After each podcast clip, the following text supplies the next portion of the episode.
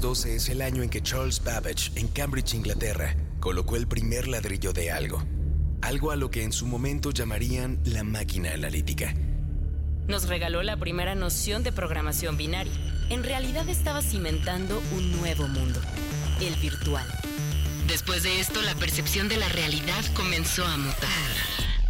Hoy vivimos en una realidad programada.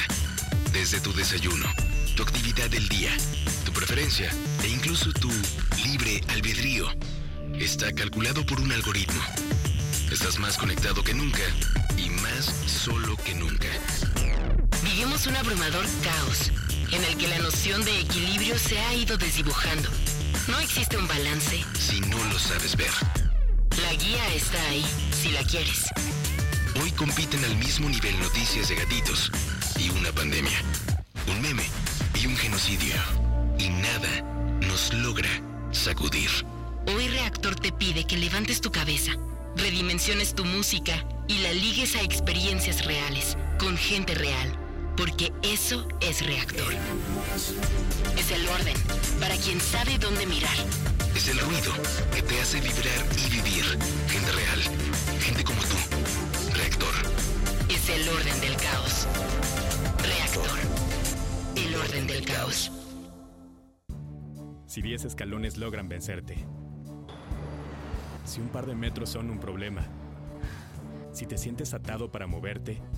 En el ISTE atendemos la prevención y regresión del sobrepeso y la obesidad con un equipo compuesto por nutriólogos, activadores físicos y planes diseñados para ti. Acércate a tu clínica e infórmate del programa Precio.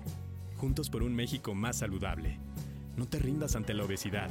El ISTE está contigo. Gobierno de México. XHOF. Reactor. Transmitimos las 24 horas del día. Los 7 días de la semana. A 33.000 watts de potencia. Desde la Ciudad de México en el 105.7 FM. Y en Mazatlán en el 103.5 FM. Real de Mayorazgo número 83, Colonia Joco. Código postal 03330. Benito Juárez, Ciudad de México. Instituto Mexicano de la Radio. Somos Radio Pública. Reactor. El orden del caos. Este programa es apto para todo público. La cultura de los humanos, sin duda, es fascinante. Pero la más divertida es la cultura pop. Al menos eso piensan los simios de este programa. Acompaña a Mario Flores y Toño Sempere a navegar el cosmos de películas, series, cómics, coleccionables, videojuegos y cultura pop. en el programa Nerd de Reactor, el programa de los simios.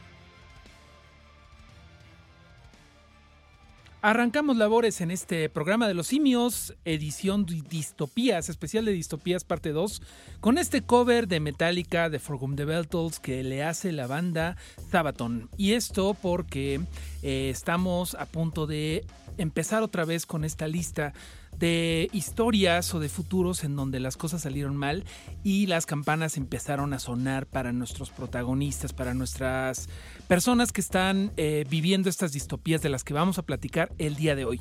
Son las 4 con 9, un día bastante caluroso en la Ciudad de México. Mi nombre es Mario Flores, estoy de este lado del micrófono y del otro lado de la, del vidrio, con una sana distancia y con un, un cristal que nos protege, está el buen Cris, que siempre me da gusto verlo, siempre sonriente. Y me da mucho gusto saludarlos a ustedes, sobre todo los que ya están empezando a escribir en el WhatsApp, que definitivamente ha sido un gran éxito en cómo hacemos el radio aquí en Reactor 105. Se comunican con singular alegría en el 55 12 32 65 46. Pero también tenemos la opción de los teléfonos 5601-6397, 5601-6399 para que platiquen con nosotros durante las siguientes dos horas de este miércoles chango que otra vez se da entre el programa de los simios y después al rato llega el mono con alas. Pero pues empieza esta este bonito segmento, ¿no? Y nosotros tenemos planeado mucho contenido con las distopías parte 2. El miércoles pasado ya habíamos hecho la primera parte de distopías. Ya lo voy a subir, les prometo, ya lo voy a subir a redes sociales para que lo puedan escuchar, eh, si no lo pueden escuchar de repente en vivo, pero por lo pronto disfruten y déjenme ponerles música mientras platicamos un poquito de estas distopías que ya les platicaba el miércoles pasado, que es cuando las cosas salen mal. Es lo contrario de una utopía, es cuando en el futuro las cosas van pero muy mal y vamos a comparar y vamos a pelotear un poquito con cómo la estamos viviendo con nuestra propia distopía, que estamos viviendo que no es tan emocionante, ¿no? Se trata como de estarle dando refresh a una página para ver cuándo podemos registrarnos. No es tan emocionante como algunas de las cosas que vamos a platicar el día de hoy. Porque hoy vamos a platicar de Demolition Man, de Yo Robot, de Robocop, de Ready Player One, de Westworld, de Minority Report, de Dread, de los Juegos del Hambre, de la Guerra de las Máquinas que sucede en la trilogía de Matrix, que pronto va a ser una eh, tetralogía. Vamos a platicar finalmente de lo que pasa en el planeta de los simios, que es lo que le da el nombre a este programa. Pero nos estábamos yendo el miércoles pasado de forma un poquito ordenada de cuándo pasan las distopías en cuestión según el tiempo, ¿no? Y ahorita quiero platicarles de una que, bueno, ya ahorita ya superamos todas las que pasaron después, digo, antes de ahorita del 2021, porque hubo muchas que pues escribieron en otros tiempos y este, y se veía muy lejano el 2001 simplemente y pues ya ahorita ya, ya lo sobrepasamos, ¿no? Ahorita todavía tenemos tiempo de platicar, por ejemplo, de los Niños del Hombre, de los Children of Men, esa magnífica película de nuestro compañero de país, Cuarón, ni más ni menos, que es personalmente mi película favorita de Alfonso Cuarón. Los Niños del Hombre es del 2006, está estelarizada, no lo tengo que decir porque seguramente muchos de ustedes ya lo vieron, por Clive Owen y nos cuenta una historia en donde en 2027, es decir, en seis años de acá, las mujeres han dejado de ser fértiles digo mal las mujeres. La raza humana es poco fértil, las mujeres ya no se pueden embarazar. No sabemos si son los hombres o las mujeres, pero la cosa es que ya no hay nueva gente. Ahí en la película te muestran que el niño más joven de la historia, o sea, el último niño que nació, es un chico creo que de Brasil y que está enfermito y que todo el mundo lo conocía como el pequeño Teo, me parece que se llamaba. Pero ahí nos muestra cómo la esperanza de los nacimientos es tan importante y que cuando se empieza a ver que vamos a ser un planeta, un mundo de, de gente vieja, empieza a perder la esperanza. Es algo bien chistoso que ahorita justamente acaban de salir los resultados del INEGI y México está envejeciendo, entre comillas. Es decir, la edad media está un poquito más arriba de lo que estábamos hace en el último censo. Es algo bien interesante. Definitivamente no vamos para el mundo de los niños de los hombres de Alfonso Cuarón, pero sí nos pone a pensar un poquito en lo que significa la juventud y la importancia de que los chamacos sigan brotando como deben de ser las cosas. Porque eso, los niños nos dan un montón de esperanza y eso me da muchísimo gusto. ¿Qué les parece que escuchamos una canción de los Misfits que me gusta mucho, que no es tan conocida, que se llama Children in Heat, antes de irnos a un cortecito y retachamos en el programa de los simios?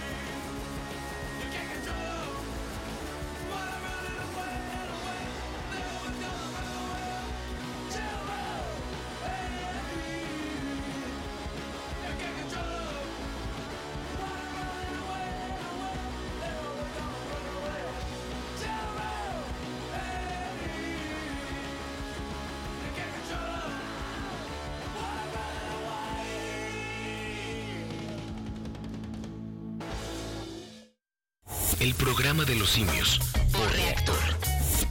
Habla Alejandro Moreno, presidente nacional del PRI. Tenemos que pensar en México, un México unido y para todos. Hay quienes piensan que estamos solos, pero no lo estamos. Enlacemos nuestras manos de héroes anónimos. Vamos a proteger a nuestros hijos, a los jóvenes, a los adultos, a las mujeres y hombres, porque México es uno solo. Como tú, cada vez somos más los que soñamos con un mejor país. Cada vez somos más los que pensamos en México. PRI. Reactor, el orden del caos. ¿En dónde estaríamos sin ellos? Por las marcas en su rostro, huellas en su corazón y lejos de su familia. Nos toca luchar por ellos.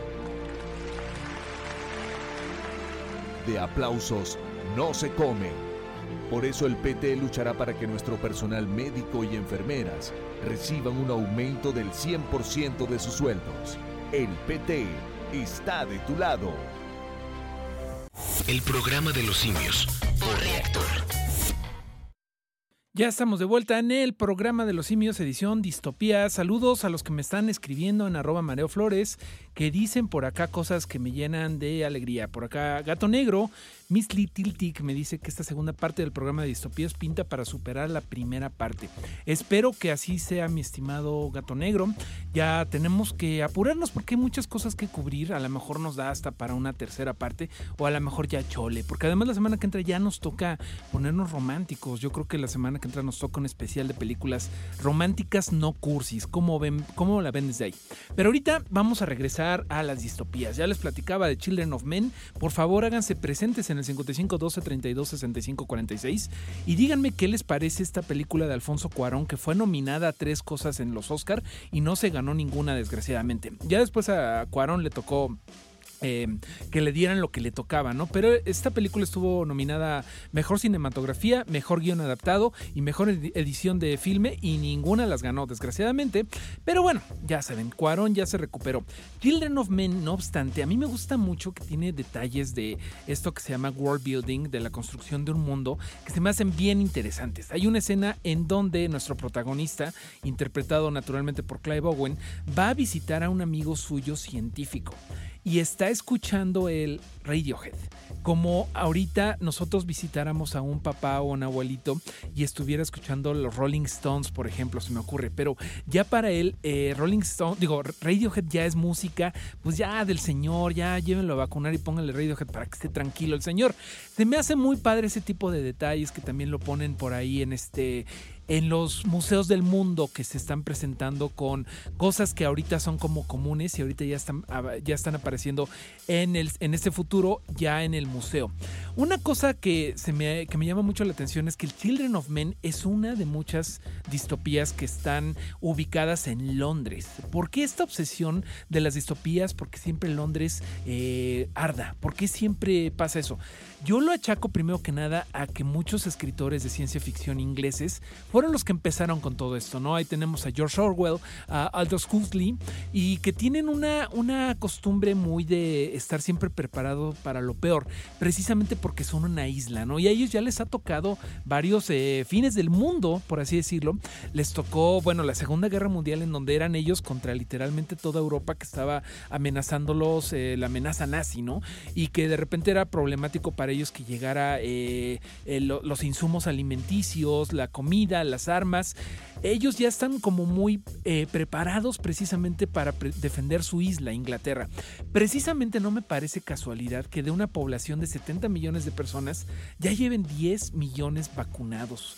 Eh, comparativamente hablando, solamente están detrás de Israel en la cuestión de qué tan rápido se han puesto a, vacunarse, literalmente a defenderse de esta distopía de la que estamos eh, todos ahorita combatiendo, ¿no? Después solamente de Israel no se me hace una casualidad porque Israel también es un país que ha tenido que defenderse constantemente precisamente porque sus vecinos pues no han estado históricamente muy conformes con la existencia de ese país.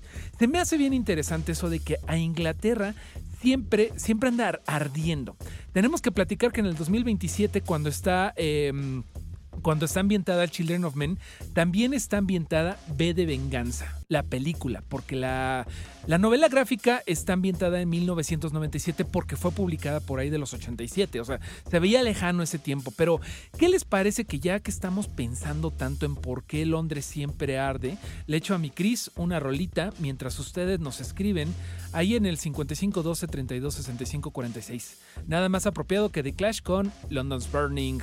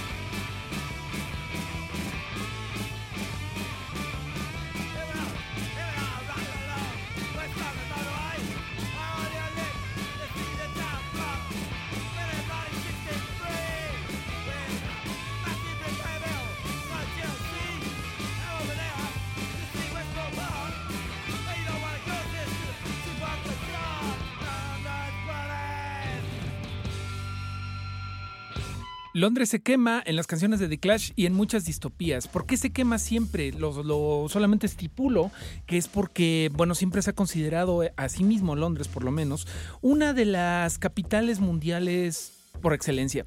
Y la verdad es que la economía los avala porque son una de dos ciudades mega mega alfa que por su em, poderío a nivel mundial y por su influencia en, en un, es- en un escenario global eh, se consideran las alfa plus plus plus. Estoy hablando de que nada más Nueva York y Londres eh, están en esta situación. Nosotros somos alfa menos, la Ciudad de México desde donde estamos grabando todo esto. Pero todo esto hace que em, nos nos remita a escenas muy poderosas, Londres quemándose. Y eso es justamente lo que pasa en la película de B for Vendetta, que fue escrita por las hermanas Wachowski, antes de que, de que fuera las Wachowski. De hecho, todavía no había cambio de, de género en ese momento de ellas, porque fue escrita, en fue, fue dirigida, producida en 2005, dirigida por James Matig y escrita, como les comento, por los, las Wachowski. Esta película obviamente está basada en la serie limitada de novela gráfica de 1988 de DC Comics de Alan Moore y David Lloyd. Nosotros ya sabemos que Alan Moore es una persona que tiene muchos problemas con sus adaptaciones y la mayoría de las veces pues se le puede entender porque no hay adaptaciones muy pobres que han hecho de su trabajo, como por ejemplo La Liga de Caballeros Extraordinarios o no sé, lo que puede ser Watchmen de Zack Snyder, que eso es como medio divisorio porque hay a quien le gusta y a quien no, pero definitivamente al señor Alan Moore no le gusta que adapten su trabajo. Naturalmente no le gustó que adaptaran B for Vendetta, pero lo que sí puedo asegurar es que fue un éxito mundial, que nos puso en todo, a todos en la cabeza la figura de la máscara de Guy, Fo- Fox, perdónenme por la mala pronunciación, Guy Fox, que era este terrorista, prototerrorista anarquista del siglo XIX que intentó incendiar el Parlamento de Londres, que en esta película en 2027 ya lo está llevando más allá. Y todo esto con un discurso de que la libertad es poder y que no vale la pena vivir si no, si no es con libertad. A muchos nos inspiró mucho esta película. eh, yo personalmente de repente tengo un problema con la estética de MTV que de repente llega a desarrollar este, esta película V for Vendetta, como que de repente es como que muy glamorizado lo que viene siendo una revolución, o sea, como que te quieres poner a bailar más que ponerte a pensar en lo que significa realmente la libertad. Pero bueno, aquí vimos todos a Natalie Portman en uno de sus grandes papeles que le han dado, eh, pues lo que el lugar que se merece, ¿no?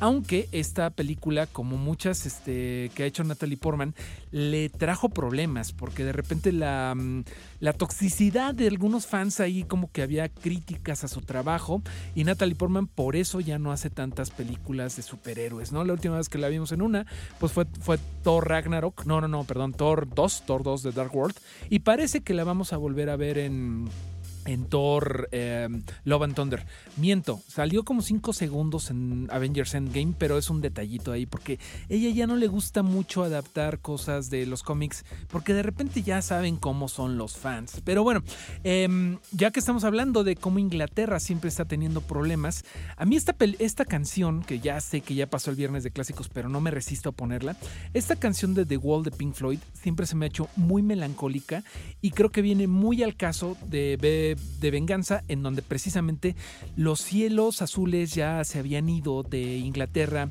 y la contaminación y la oscuridad estaban presentes siempre. Vámonos con esto, Goodbye Blue Sky, mientras ustedes se animan a echar una llamada a Reactor 105 en el 5601-6397 y 6399.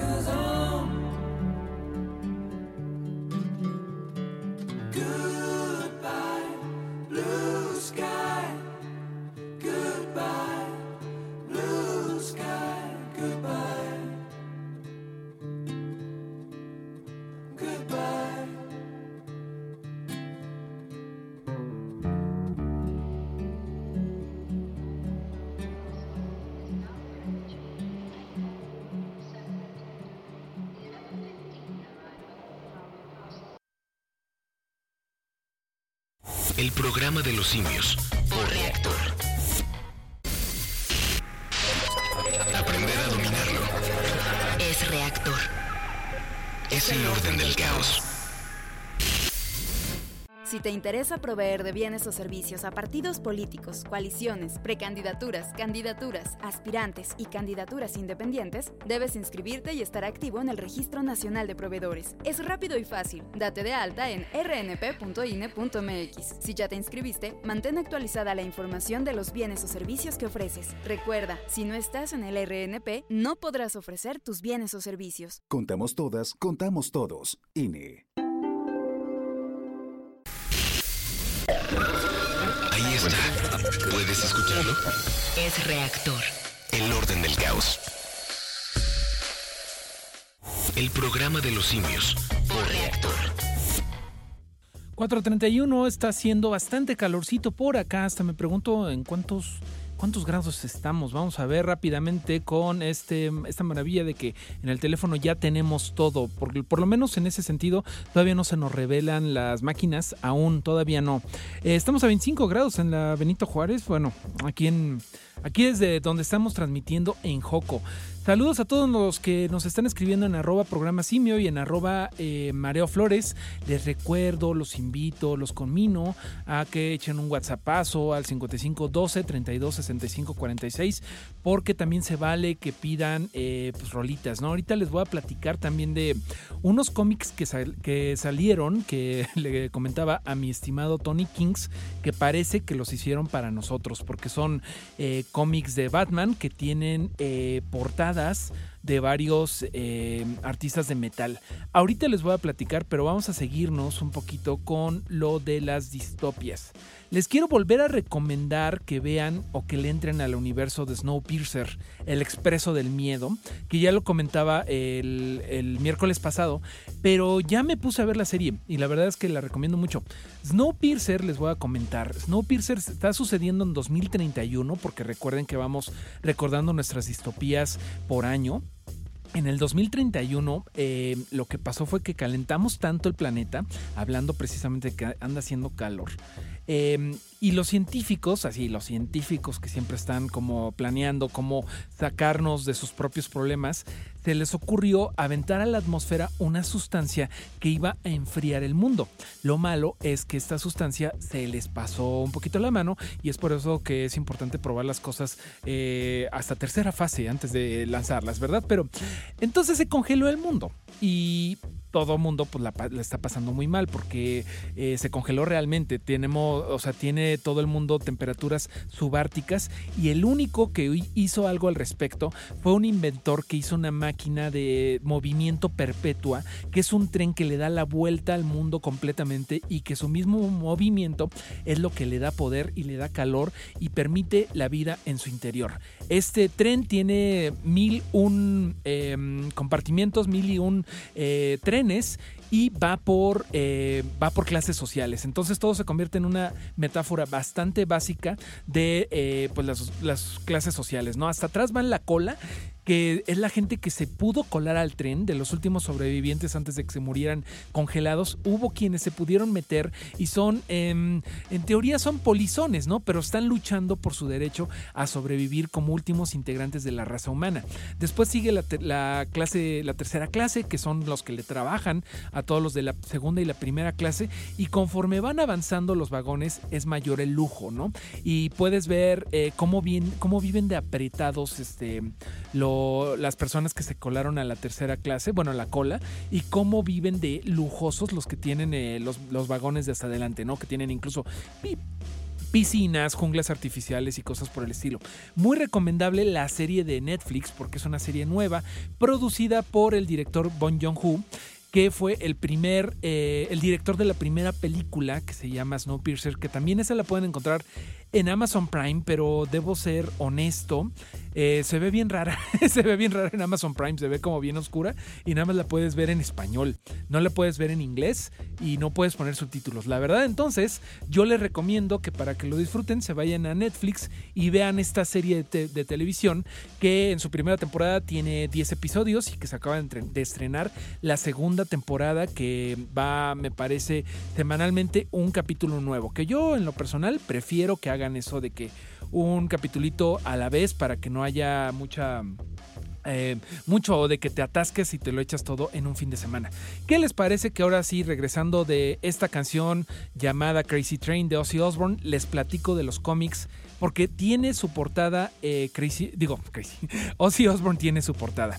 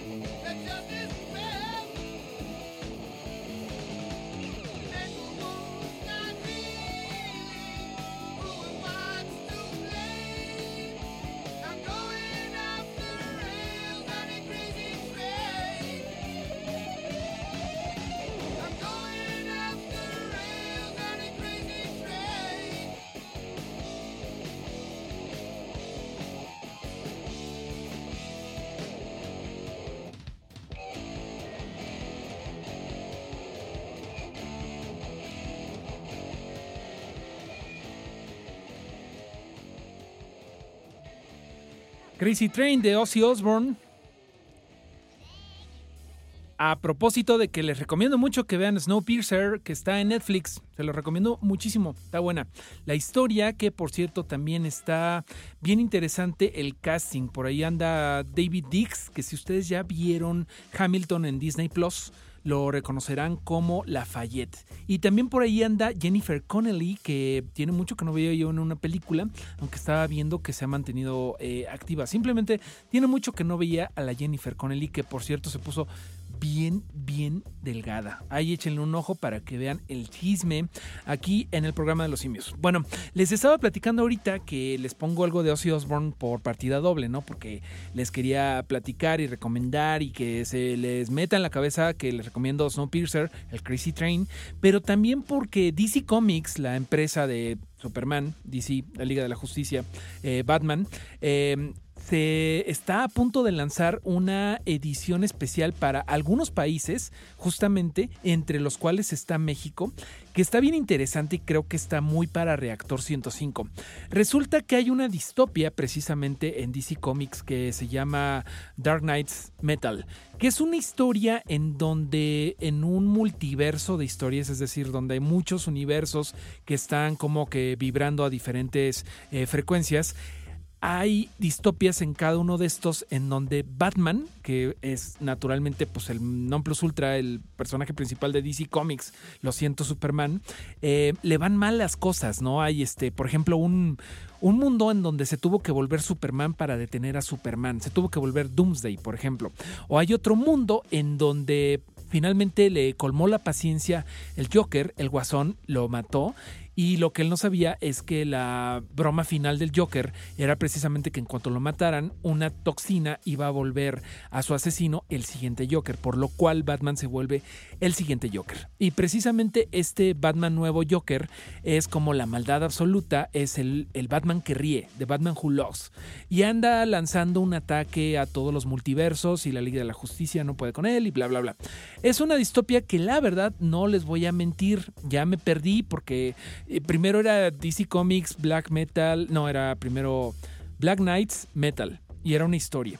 Y ahorita es Dark Knights, Death Metal, que todo tiene que ver con el metal precisamente. Así como Marvel Comics ha hecho historias y ha hecho eh, series inspiradas en el hip hop, como que DC Comics es más metalerón y por eso ahorita van a sacar esta edición especial para ocho países, como les comentaba, entre los cuales está el nuestro, que son Francia, España, Italia, Alemania, Brasil, México, Argentina y, Tur y Turquía y van a sacar portadas hechos por diferentes artistas de la casa de DC Comics con las siguientes bandas: Megadeth, Ghost, Lacuna Coil, Opeth, Sepultura, Dream Theater y Ozzy Osbourne. La verdad, chequenlo.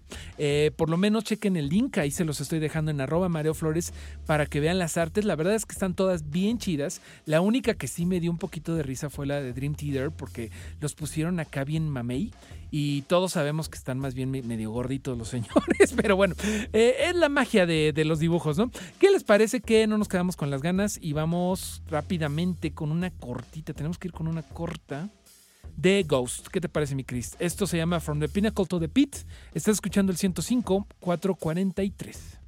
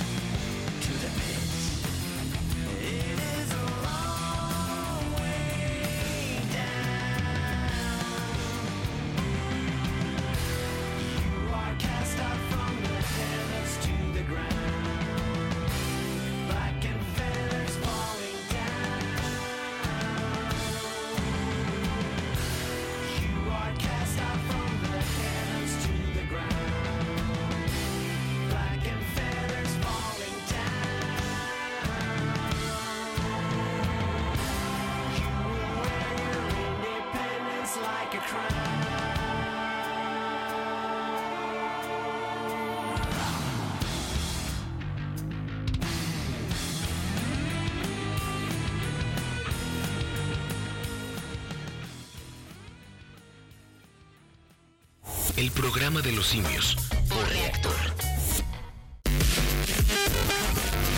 De la combinación perfecta de elementos. Reactor. El orden del caos. Participar es una característica de los mexiquenses. Contribuir con la democracia ya es una constante en nuestra entidad. Ser parte de una ciudadanía responsable e informada ya es costumbre. El próximo 6 de junio de 2021 en el Estado de México, elegiremos diputaciones locales e integrantes de los ayuntamientos. Infórmate, ya sabes qué hacer. IEM, Instituto Electoral del Estado de México. Aprender a dominarlo Es reactor. es el orden del caos. El programa de los simios por reactor. Saludos hasta Iztapalapa, Alicia Ayala que nos anda escribiendo en el WhatsApp 55 12 32 65 46. Muchas gracias, mi estimada Alicia, y un saludo a tu jefecito que dice que, que te puso en los 80 Blade Runner y que tu jefecito se puso a llorar con el monólogo del cyborg. De eso platicábamos el episodio pasado, la semana pasada, porque ya nos gustó esto del programa de los simios semanal. A mí ya por lo menos, espero que ustedes también. Díganme si les agrada esto en arroba Mario Flores, en arroba Reactor 105. Háganos saber qué tal va este orden del caos. Después de 2031, que es cuando está eh, ubicada Snowpiercer, que por acá nos, nos andan preguntando que cuál recomiendas más, entonces recomiendo la neta que veas mejor la serie de Netflix que la película en Amazon Prime. Esto debido a que Amazon Prime, no sé cómo le hace, pero cada que sube una película antigua, parece que la subió, bueno, quemadas en un CD porque se ven horrorosas, la verdad. Tiene que mejorar esa plataforma de Amazon Prime, lo tengo que decir, se tenía que decir y se dijo. ¿Se acuerdan de ese meme? Híjole, ese meme sí duró bien poquito, ¿no? Ese, meme como que vino y vino y se fue. El del pollito es enojado. No, pues ese ya ni, ni quién se acuerde de eso. Pero bueno, del 2031, que es de, de Snowpiercer, nos vamos al 2032 con Demolition Man. ¿Se acuerdan de esa película que fue como uno de esos blockbusters de los 90 que todo mundo vio? Es del 93, esos tiempos en donde todo mundo veíamos la misma película en verano. Eran los éxitos del verano, ¿no? Esta fue la del 93, que la verdad, pues no, no, como que siempre me dejó que desear. Incluso yo, que en ese tiempo tenía, ahora verán, tenía 10 añitos en ese momento.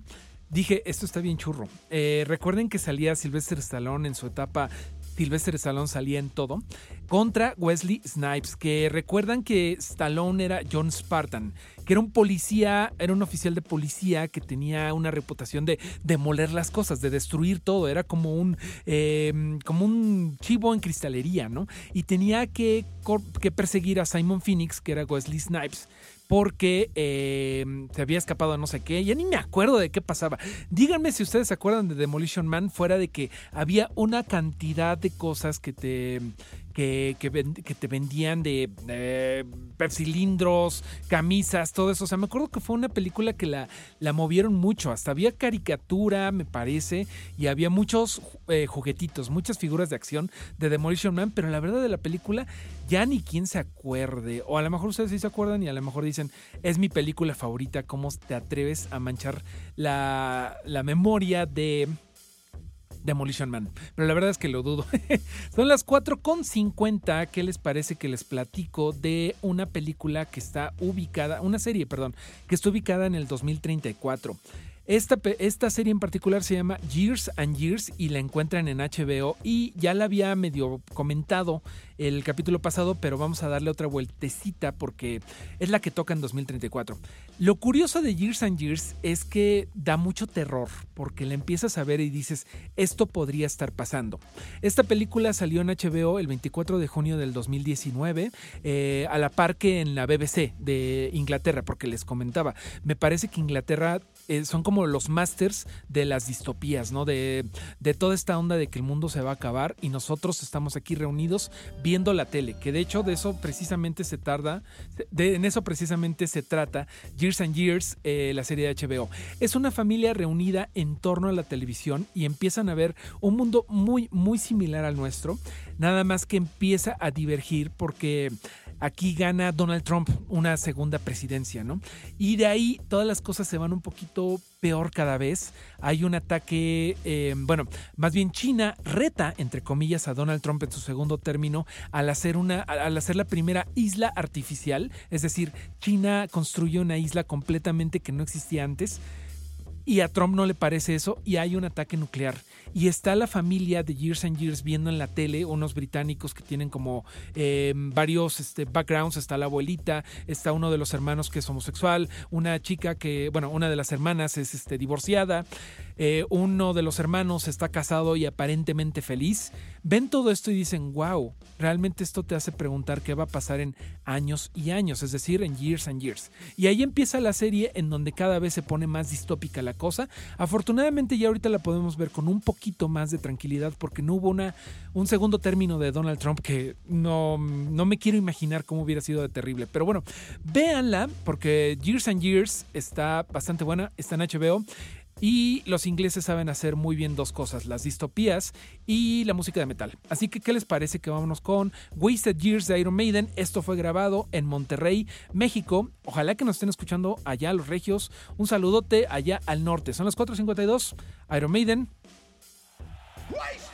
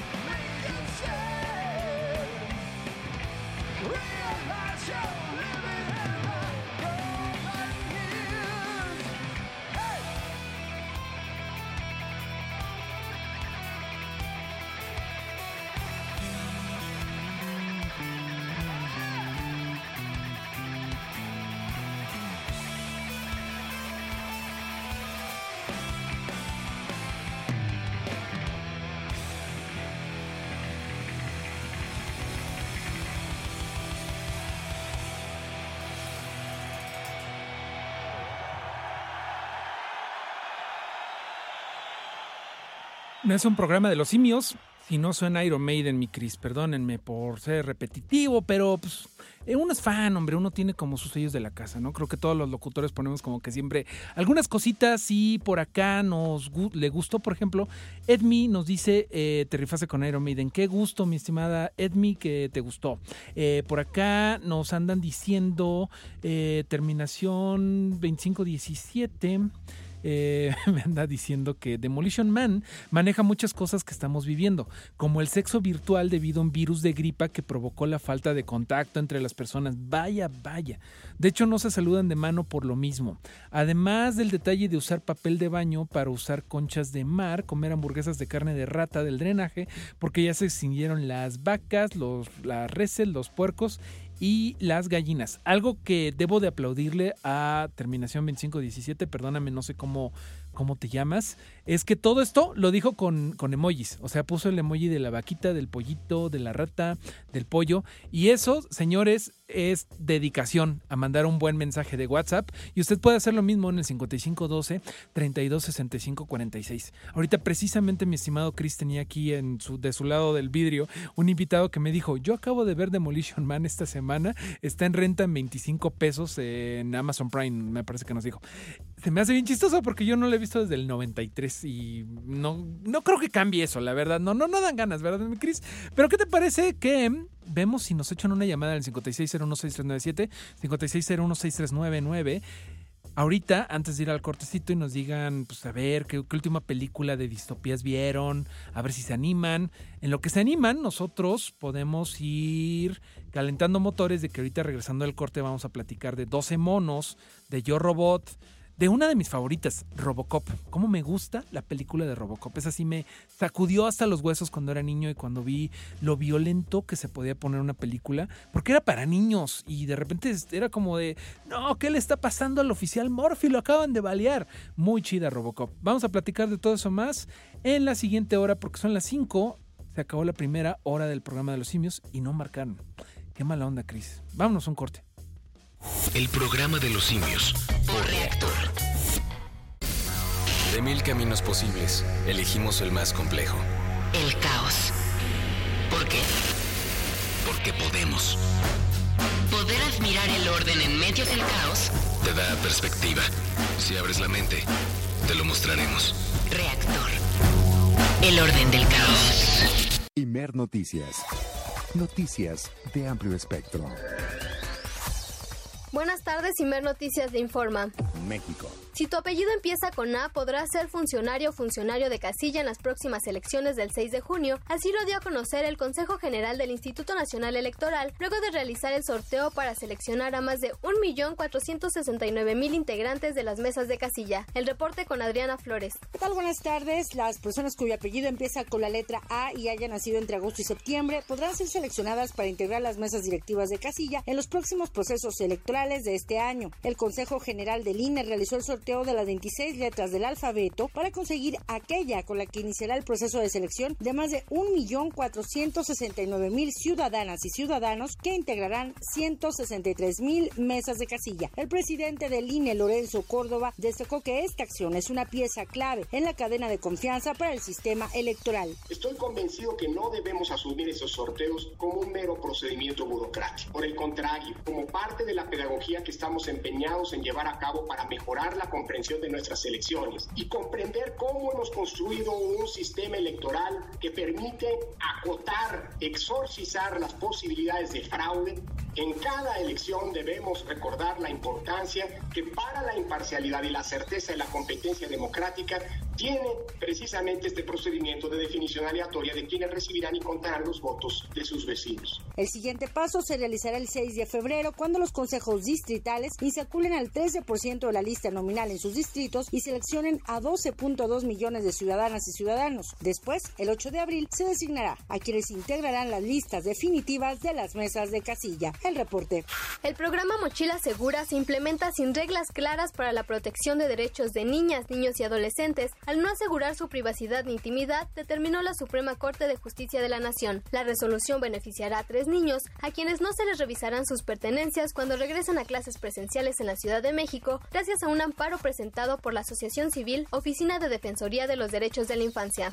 El Tribunal Federal de Justicia Administrativa anuló la inhabilitación de dos años y medio, así como una multa de 1.051.000 pesos contra la empresa Lomedic, propiedad de la familia del ex superdelegado de Jalisco y precandidato de Morena a la presidencia municipal de Guadalajara, Carlos Lomelí Bolaños. De acuerdo con las autoridades, en 2012 Carlos Lomelí donó sus acciones a su esposa Karina Navarro Pérez, por lo que no proporcionó información falsa al participar en licitaciones del gobierno federal en 2015.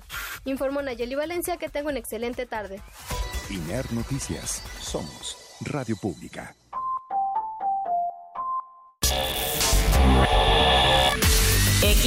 COF, reactor. Transmitimos las 24 horas del día. Los 7 días de la semana. A 33.000 watts de potencia. Desde la Ciudad de México en el 105.7 FM. Y en Mazatlán en el 103.5 FM. Real de Mayorazgo número 83, Colonia Joco. Código postal 03330. Benito Juárez, Ciudad de México. Instituto Mexicano de la Radio. Somos Radio Pública. Reactor. El orden del caos. El programa de los simios. Por reactor. En 1996 un virus mortal fue liberado en la humanidad y casi nos extermina, por lo cual los sobrevivientes tuvimos que irnos a vivir bajo la tierra. Un grupo conocido solamente como el Ejército de los Doce Monos es creído el responsable de haber sacado este virus. En 2035 James Cole es un prisionero que está viviendo bajo tierra abajo de Filadelfia y James Cole es seleccionado para irse atrás en el tiempo para encontrar el virus original y ayudar a los científicos a desarrollar una vacuna. Más o menos esto es lo que pasa en 12 monos, la película de 1995 que está situada y es por eso que la estamos eh, acomodando en este momento en las distopias del programa de los simios en el 2035.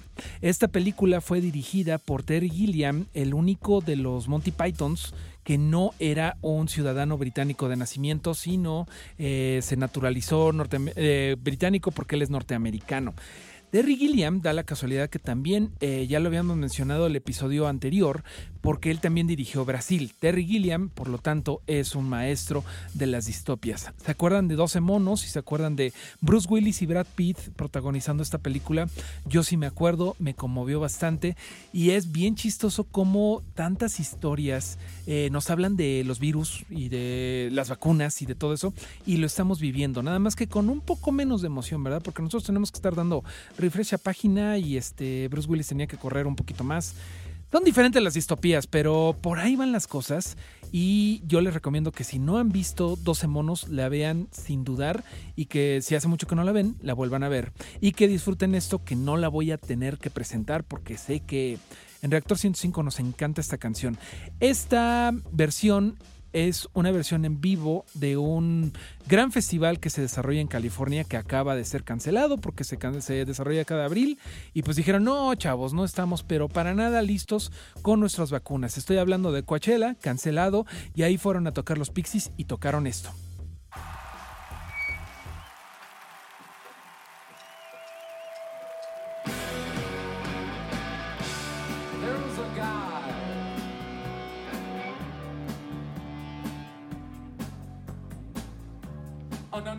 God who controlled the sea. Got killed by 10 million pounds of sludge from New York and New Jersey. This monkey's on to heaven. This monkey's on to heaven.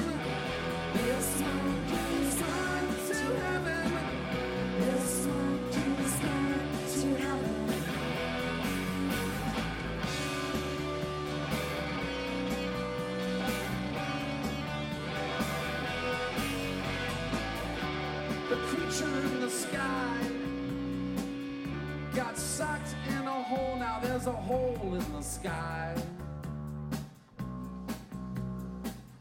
And the ground's not cold, and if the ground's not cold, everything is gonna burn. Well, I'll take turns. I'll get mine too. This monkey's son to heaven. This monkey's son to heaven. This monkey's son to heaven. This Show.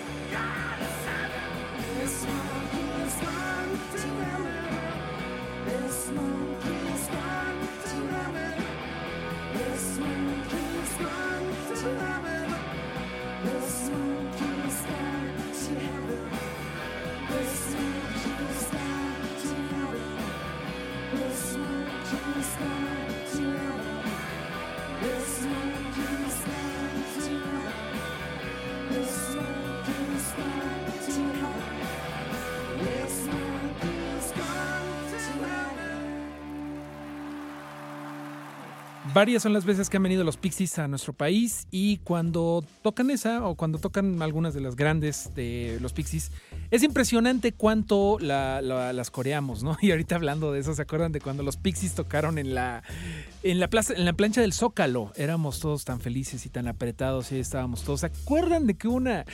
Hubo una cosa ahí en una. Híjole, es que no sé si. Digo, es horario familiar, así que lo voy a tener que decir con mucho cuidado, pero mientras estaban tocando los Pixies, mucha gente que estaba grabando el celular se percató de que al parecer un hombre y una mujer estaban teniendo un intercambio de, romance que tenía que ver con la vía oral en uno de los balcones del centro histórico que están junto a la catedral, que de repente pues, son como eh, grandes palcos para ver estos shows. No sé si se acuerden por ahí. Ahorita se los pongo en, en arroba Mareo Flores porque seguramente, seguramente lo puedo encontrar. Ahorita lo veo. Pero bueno, tengo en la línea a Alex, en la línea 1, mi estimado Chris.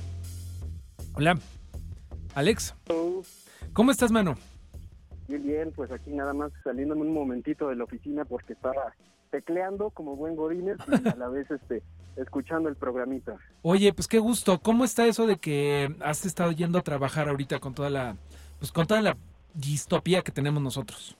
Justamente, o sea, lo que ocurre es que por lo mismo que están los sectores esenciales, digo, yo por ejemplo trabajo en el sector financiero, si bien no estoy atendiendo clientes eh, eh, al frente como por ejemplo un, un cajero o así, de cualquier manera la infraestructura, muchas veces la infraestructura de, de un banco y la ciberseguridad implica que hay algunas cosas pues que no puedes llevarte a la casa.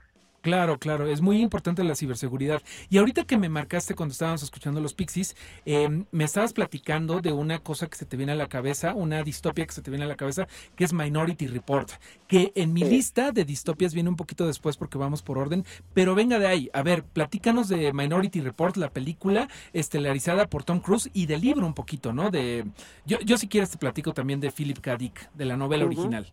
A ver, pero ¿qué te parece? ¿Qué prefieres, la película o el libro? Mira, eh, digamos que eh, Spielberg en, en uno de sus tantos romances con, con Tom Cruise, digo, eh, bueno, no, no fueron tantos, pero digo, ro- romantiza un poco eh, el- la película, sin embargo, creo que el mensaje es bastante claro con relación a con relación a la novela original.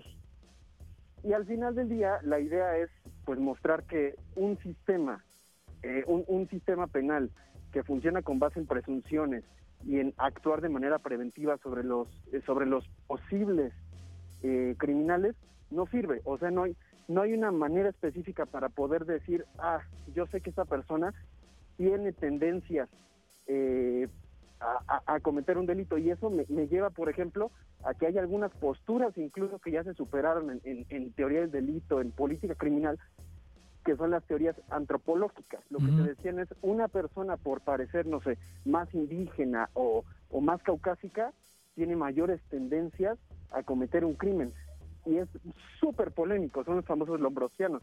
Y justo es también una de las bases que toma eh, Philip K. Dick, y, y bueno, sobre eso también Spielberg, para la película. Y es, y es interesantísimo porque, insisto, lo que demuestra es el fracaso de un sistema eh, que se basa en prevenir el delito. Al final del día, la prevención del delito funciona sobre otras bases, sobre eh, empezando por la educación. Es que Entonces, podemos irnos a, a terrenos muy peligrosos si creemos que cierta persona puede cometer más crímenes, porque de repente se pueden ir a, a criminalizar a gente que tiene cierto eh, trasfondo, cierta apariencia, cierta descendencia, y eso es racismo, eso es clasismo, y nos puede llegar a cosas problemáticas, ¿no? Y también a un estado de repente eh, medio de estado fascista, es lo que muchas distopias nos hacen pensar en esta, en esta situación en donde se quieran pasar de listos con el control. Totalmente, y o sea, de entrada estás negando uno de los principios básicos en, en materia penal que es la presunción de inocencia Sí. y, y, o sea, vaya, es, es lo que... La segunda dice- vez en el día que escucho el, el término presunción de inocencia, pero eh, en, la, en la mañana lo escuchamos todos en México, ¿verdad? Pero tienes toda la razón con esto que me comentas. Eh, Minority Report es una... ¿Qué te pareció la película? Bueno, la, la realidad es que es una de mis películas favoritas. O sea, de Mm. hecho, ahorita que estabas, o sea, y, y, y la saco a colación justo con lo que comentabas hace un momento de Demolition Man, y ahorita que, que te estaba escuchando dije, no, no, no, detente. O sea, más allá incluso, pues, de las coincidencias eh, con las que se ha encontrado actualmente eh, eh, la película, o sea, parta- partamos sobre todo del, del- digo, el director lo que pretende es eh, hacer parodia justamente a ciertos elementos futuristas llevados al absurdo. Uno de ellos, por ejemplo, es el tema de que tampoco puedes decir groserías, que el personaje de Sylvester Stallone, que ay, es el super macho alfa, el chad, etcétera, este llega y pues todos se sorprenden porque es una persona de otra época, empieza a decir groserías y lo multan al momento, lo multan al instante. Sí, Está súper hilarante. Mira, ya llegaron por ti la, la policía del pensamiento. es algo también que es como muy, muy, este, que se da mucho en distopias, esto de la policía del pensamiento, ya lo platicábamos con 1984 y con la censura. Y eso es lo importante, mi estimado Alejandro, de las distopias, que nos hacen pensar en a dónde podemos llegar o ya llegamos incluso en nuestra vida cotidiana.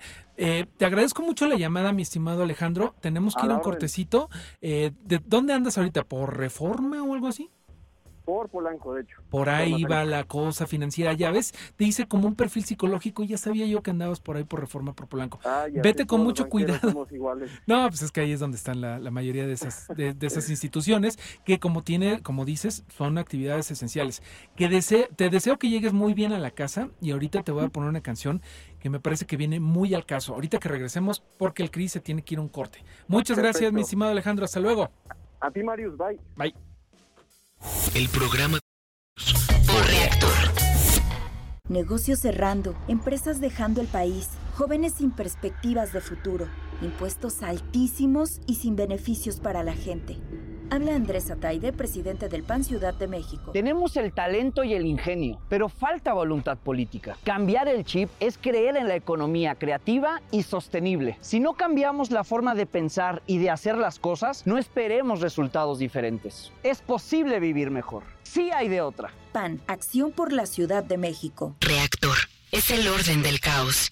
El 2020 fue el año del cambio, pero no del que esperábamos. Cambiamos nuestra forma de estudiar, trabajar y salir. Cambiamos para sobrevivir, para salir adelante. En unos meses estoy segura de que juntas vamos a cambiar a quienes hoy están tomando malas decisiones, porque ellos no cambiaron. Se quedaron en el pasado y eso le está haciendo mucho daño al país. Sigamos cambiando por el bien de México. Es momento de comenzar la evolución mexicana. Movimiento Ciudadano. El programa de los simios por reactor. La siguiente canción data de 1992 y es de un artista que nos dejó en 2016 y no la voy a presentar porque la voz es inconfundible.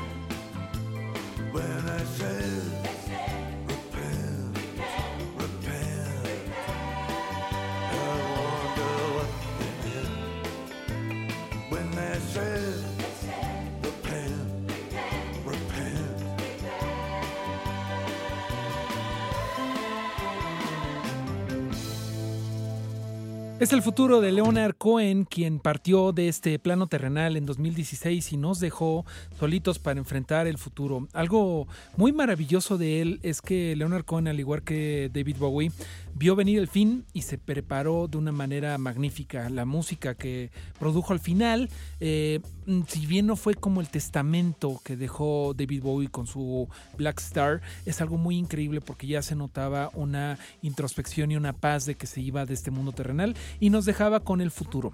Esta canción eh, le da el nombre a este disco que es mi favorito. Yo sí conocí a Leonard Cohen eh, cuando estaba yo chavo y los conocí en uno de esos eh, Records que estaba, uno en particularmente que estaba en la zona rosa. No sé si ustedes acuerden, me acuerdo que todavía llegué a escucharlos en los audífonos de que ibas a la tienda y te lo ponías y decías, vaya, esto sí me gustó mucho. Eso era el pasado y ahorita estamos en el presente en donde Carla nos está escribiendo al 55 12 32 65 46 agradeciendo la de Leonard Cohen. Yo creo que si yo anduviera ahorita en el tráfico y me pusieran a Leonard Cohen con el día que está tan bonito, me caería muy bien. Vamos a seguir con las distopías porque de eso se trata el programa. En 2035, vamos a regresar un poquito porque ahorita nos adelantamos gracias a la llamada de Alejandro. Eh, en 2035 estamos viendo que se desarrolla la trama de Yo Robot, la película, por lo menos, la película de 2004, estelarizada por Will Smith y dirigido por Alex Proyak Proyas, perdón, que está basado en una en una novela muchísimo más superior para mí, eh, Isaac Asimov, ¿no? De Isaac Asimov de 1950, que más bien no era una novela, sino una, sino era una colección de cuentos que se llamaba Yo Robot, en donde creo que lo más importante de todo era que conocíamos las tres leyes de la robótica que se hicieron una cosa muy importante para todas las distopias que vinieron y que vendrán desde 1950 para acá. Las tres leyes de la, robótica son las siguientes. Un robot no hará daño a un ser humano ni por su inacción permitirá que un ser humano sufra daño. 2. Un robot debe obedecer las órdenes dadas por los seres humanos, excepto si éstas entran en conflicto con la propia ley. 3. Un robot debe proteger su propia existencia en la medida en que no entre en conflicto con la primera o la segunda ley. Se supone, nos dice ahora sí que la ciencia ficción, que mientras estas leyes se cumplan, todo estará bien. No sé qué vaya a pasar y yo creo que también los, los androides se ponen de repente paranoicos y por eso esta canción antes de un cortecito, mi estimado Chris, que se llama, ya saben cómo se llama, Paranoid Android, de Radiohead, recordando las tres leyes de la robótica y los androides paranoicos de que no las vayan a poder cumplir.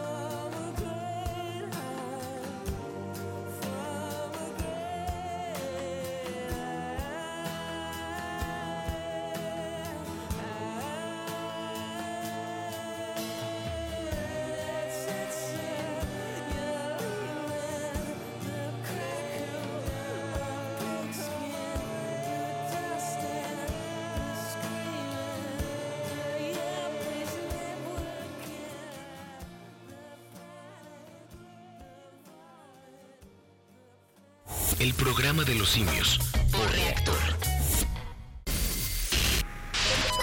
Aprender a dominarlo. Es reactor.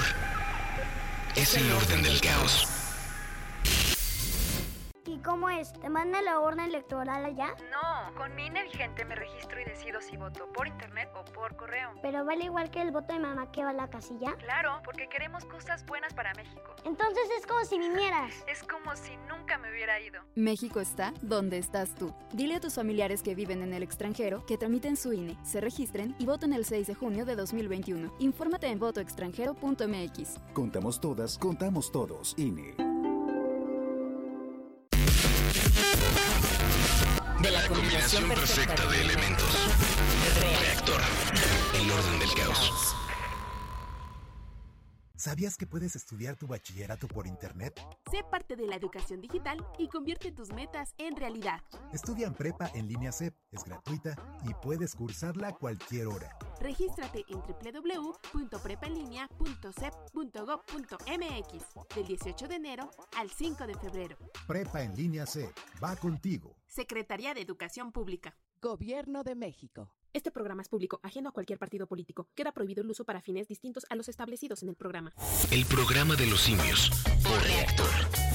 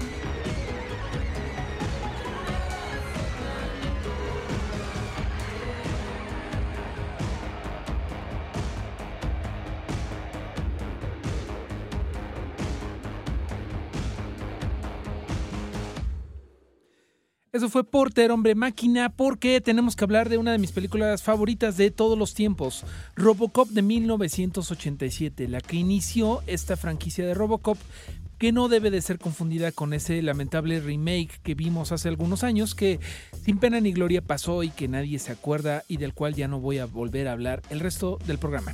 Esta del 87 es una película cyberpunk dirigida por Paul Verhoeven, que es un eh, director de origen holandés que vive en Estados Unidos, que no fue la única película magnífica de distopias que nos dio.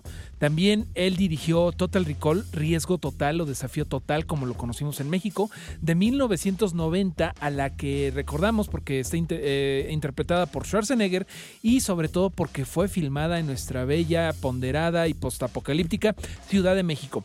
Vean Total Recall para ver todas estas escenas en el, la Glorieta de Insurgentes, en el Metro de, de México, me parece que en el Palacio de los Deportes, que se pueden ver ahí, que dirigió, bueno, que, que tomó estas tomas Paul Verhoeven. Pero regresando a Robocop, ¿Qué les puedo decir si no han visto Robocop? Aquí yo creo que fue un error en la Matrix, precisamente, que fue una película que la podíamos ver niños, porque yo la vi en el 87, pónganle que en el 88, 89, cuando haya llegado al cine permanencia voluntaria de conocida, de conocido canal de, de México, pero yo recuerdo que la vi y fue algo que me voló la cabeza por la violencia, primero que nada, con cómo le pasa al, a nuestro héroe Alex Murphy, que era un policía ahí en Detroit, Michigan, cuando todavía Detroit era una ciudad que estaba como en proceso de descomposición. Ahorita ya pasó tanto tiempo que de- Detroit ya se descompuso y ya se volvió a poner bonito, o sea, ya tanto pasó.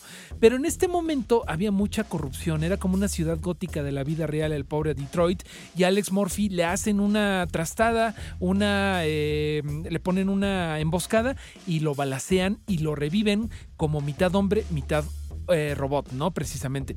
Precisamente como decía el título del VHS, que yo lo recuerdo, pero con mucho cariño, que lo tenía ahí eh, casi casi en un lugar eh, predilecto de la casa de mi abuela.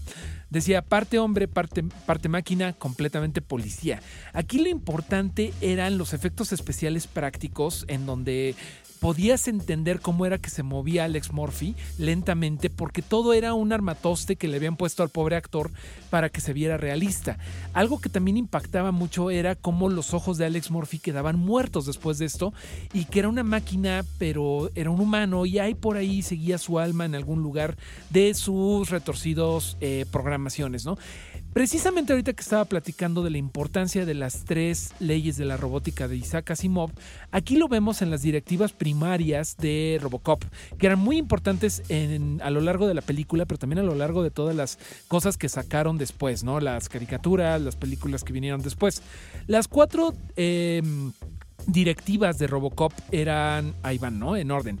La primera era que tenía que servir al bien público. La segunda era proteger al inocente. La tercera era hacer valer la ley.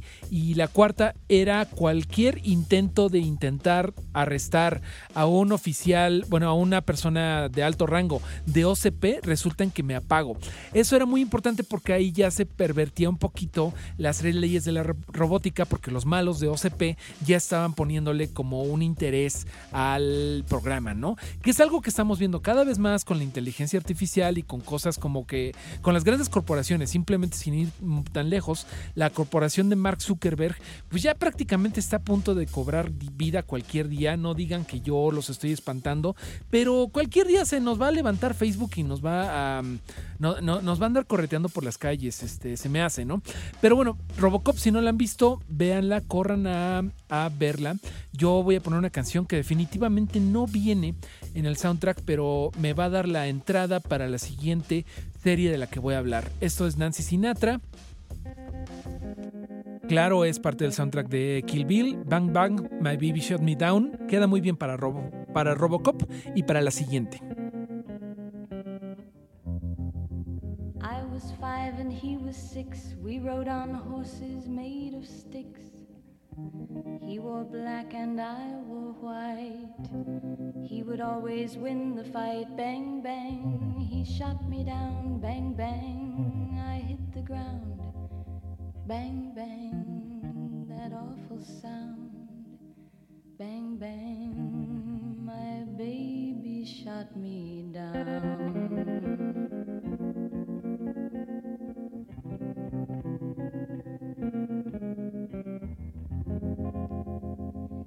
Came and changed the time. When I grew up, I called him mine. He would always laugh and say, Remember when we used to play bang bang? I shot you down, bang bang. You hit the ground, bang bang. That awful sound, bang bang. I used to shoot you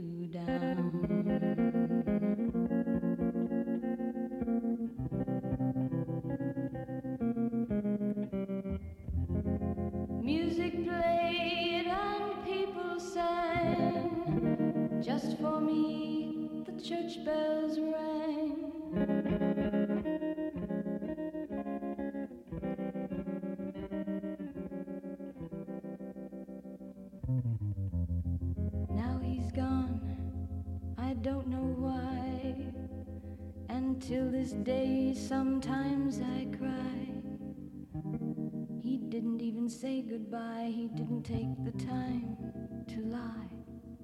Bang, bang. He shot me down, bang, bang. I hit the ground, bang, bang. That awful sound, bang, bang.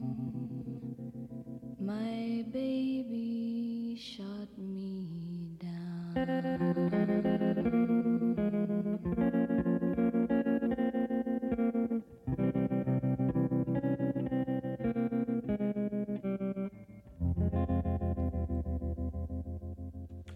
Creo que es una canción que le queda perfecta a la tragedia de Robocop y de la primera película, hablando de distopias, ¿no? Pero un poquito más personales.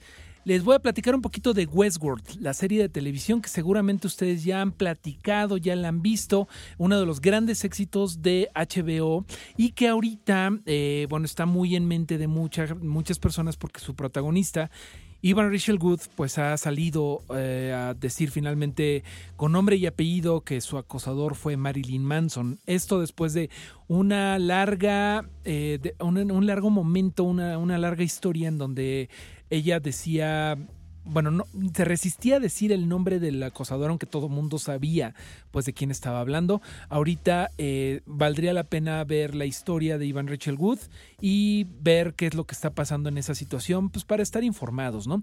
Eh, nosotros pues ahí dejamos ese dato de Ivan Rachel Wood que está ahorita en las noticias, pero ¿por qué hablo de ella?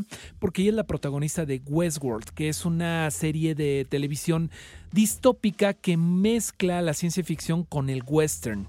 Esta serie está creada por Jonathan Nolan y su esposa Lisa Jonathan Nolan es el eh, escritor y hermano de Christopher Nolan, el más famoso Christopher Nolan, ¿no?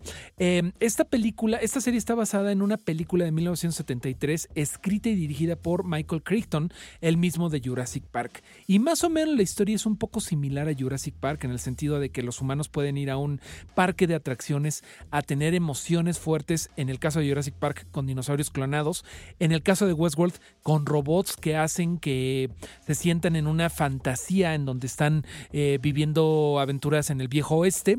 Y les voy a platicar un poquito de, de, por qué verla después de regresar de este corte, porque Chris ya me anda, ya me anda viendo con ojos de vámonos al corte. El último 15 minutos del programa de los simios, regresamos. El programa de los simios por reactor. Ahí está. ¿Puedes escucharlo? Es reactor. El orden del caos. ¿Buscas otras apps para chatear además de WhatsApp? Te contamos de Signal, Telegram y Wire y sus características de seguridad y privacidad. No recolecta ni comparte información y cuenta con cifrado de extremo a extremo. Esto significa que un mensaje solo puede leerlo la persona que lo envía y la que lo recibe. Es una opción ideal para conversaciones delicadas ya que te permite autodestruir mensajes y bloquear la captura de pantalla.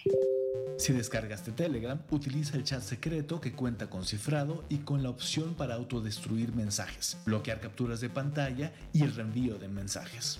Pero ten en cuenta que Telegram, al igual que WhatsApp, recolecta datos de los consumidores. Wire es una opción que tiene cifrado y no recolecta información de sus usuarios. Compara opciones y toma decisiones informadas que respeten tu privacidad y seguridad en Internet. Para más información, consulta protege.la. Una producción de Social TIC y Grupo INDER. Somos Radio Pública. Este país solo funciona con nosotras y nosotros. Lo aprendimos recientemente. Todas las personas somos necesarias para sacar este país adelante. En las elecciones más grandes de la historia hay más de 21.000 cargos de elección popular. Todas y todos decidiremos quiénes los ocuparán. Toma tu cubrebocas y sal a votar. Que este país lo hacemos funcionar las y los ciudadanos. El voto sale y vale. Contamos todas, contamos todos. INE. 1812 es el año en que Charles Babbage, en Cambridge, Inglaterra, colocó el primer ladrillo de algo. Algo a lo que en su momento llamarían la máquina analítica. Nos regaló la primera noción de programación binaria. En realidad estaba cimentando un nuevo mundo, el virtual. Después de esto, la percepción de la realidad comenzó a mutar. Hoy vivimos en una realidad programada. Desde tu desayuno, tu actividad del día, preferencia e incluso tu libre albedrío está calculado por un algoritmo. Estás más conectado que nunca y más solo que nunca. Vivimos un abrumador caos en el que la noción de equilibrio se ha ido desdibujando. No existe un balance. Si no lo sabes ver. La guía está ahí, si la quieres. Hoy compiten al mismo nivel noticias de gatitos y una pandemia, un meme y un genocidio. Y nada nos logra sacudir. Hoy Reactor te pide que levantes tu cabeza, redimensiones tu música y la ligues a experiencias reales, con gente real, porque eso es Reactor. Es el orden, para quien sabe dónde mirar. Es el ruido que te hace vibrar y vivir. Gente real, gente como tú. Reactor. Es el orden del caos. Reactor. El orden del caos. El programa de los simios. Por Reactor.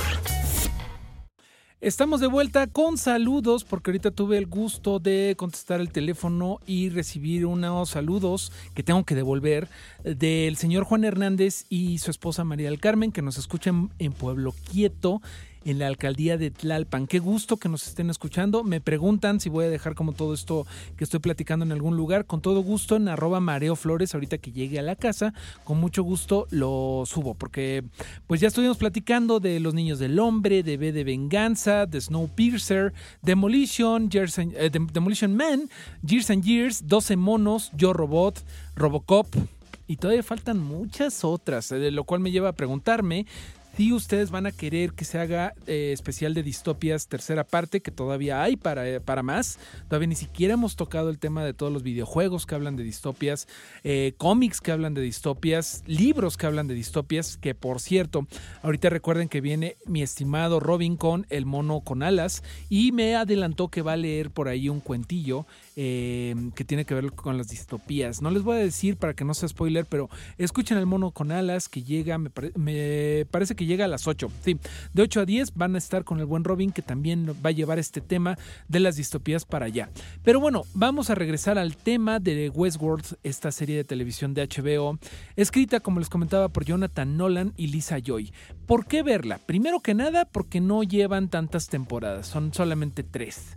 Segundo argumento para verla, los efectos especiales son los mejores que pueden ver ustedes sobre la creación de inteligencias artificiales hoy en día. No lo digo a la ligera, es algo increíble como eh, te demuestran que en el futuro pues ya no sería una cosa como de robots con partes, con engranes y con tuercas y con tornillos, sino sería una cosa más eh, hecha como por impresión de en 3D de esta, eh, de esta tecnología que ya es cada vez más ubicua y cada vez la vemos en más lados. En el futuro podrían crear eh, seres de inteligencia artificial prácticamente indistinguibles de los seres humanos si no fuera por esas tres leyes de la robótica de Isaac Asimov tan importantes que son y que lo- las habíamos comentado, ¿no?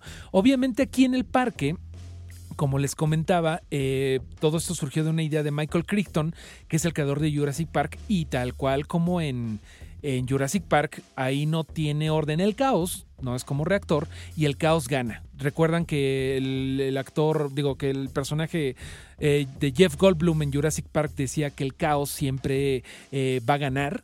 Pues eso es lo que pasa aquí en Westworld y empiezan eh, los problemas a través de una conspiración que busca robar eh, los derechos de la inteligencia artificial de estos robots para otras aplicaciones como eh, la carrera armamentística, eh, robots de placer sexual, suplantación de identidad y cosas por el estilo. Es decir, empieza la distopia en lo que parecía la utopía de estar jugando en el parque a que eras un vaquero y estabas jugando a policías, bueno, a, vaqueros y indios y a vaqueros y ladrones y todo esto, ¿no? Le recomiendo mucho Westworld, la, el, el cast también es algo increíble. Eh, como les comentaba, vemos allá a Ivan Rachel Wood. En la última temporada se une por ahí nada más y nada menos que nuestro buen Jesse Pinkman. Y lo pueden ver por ahí a todos ellos, ¿no? De verdad, le recomiendo mucho esto. También sale por ahí el hermano de Chris Hemsworth, Luke Hemsworth. Eh, esto se llama Westworld. Ahorita que estamos encerrados, les recomiendo que se echen esos tres eh, tres temporadas de esta serie que si bien es complicada, vale la pena por detalles tan maravillosas como que usan de repente canciones eh, pop, o, bueno, diríamos canciones este, rockeronas, eh, pero las meten como en una como en un filtro de vitrola. Es más, les voy a poner esto que se llama Seven Nation Army. Obviamente, originalmente ya saben de quién es, pero esta es la versión de vitrola que podemos escuchar en Westworld.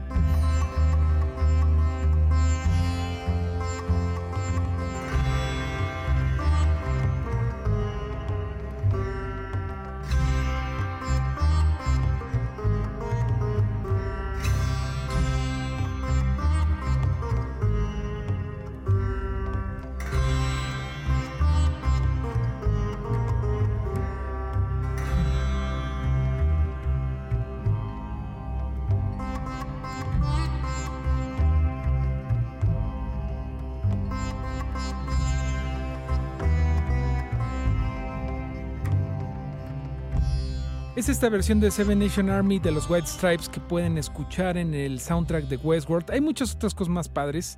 Esta está medio mí, la verdad sea dicha, pero les recomiendo mucho que vean Westworld. Este programa ha llegado a su fin, quedan en el tintero muchas historias, ahí está entrando una llamada a buena hora ya que se acaba el programa, pero todavía nos quedó platicar del juez Dredd, de los Juegos del Hambre, de la guerra de las máquinas de Matrix, de un mundo feliz, ni siquiera llegamos al planeta de los simios, así que por favor díganme en arroba Mario Flores si quieren Distopías parte 3 o mejor nos hacemos un especial de películas para ver con los arrumacos porque todavía hay mucho tema de que hablar de los distopias. Algo que estaría bien padre sería películas distópicas románticas. A ver si me sale. Nos tenemos que despedir y nos tenemos que despedir con esta canción. Muchas gracias, Chris. Como siempre, un honor estar en, esta, en este turno con ustedes y nos escuchamos el miércoles que entra con la canción con la que nos tenemos que despedir sí o sí en un especial de distopias.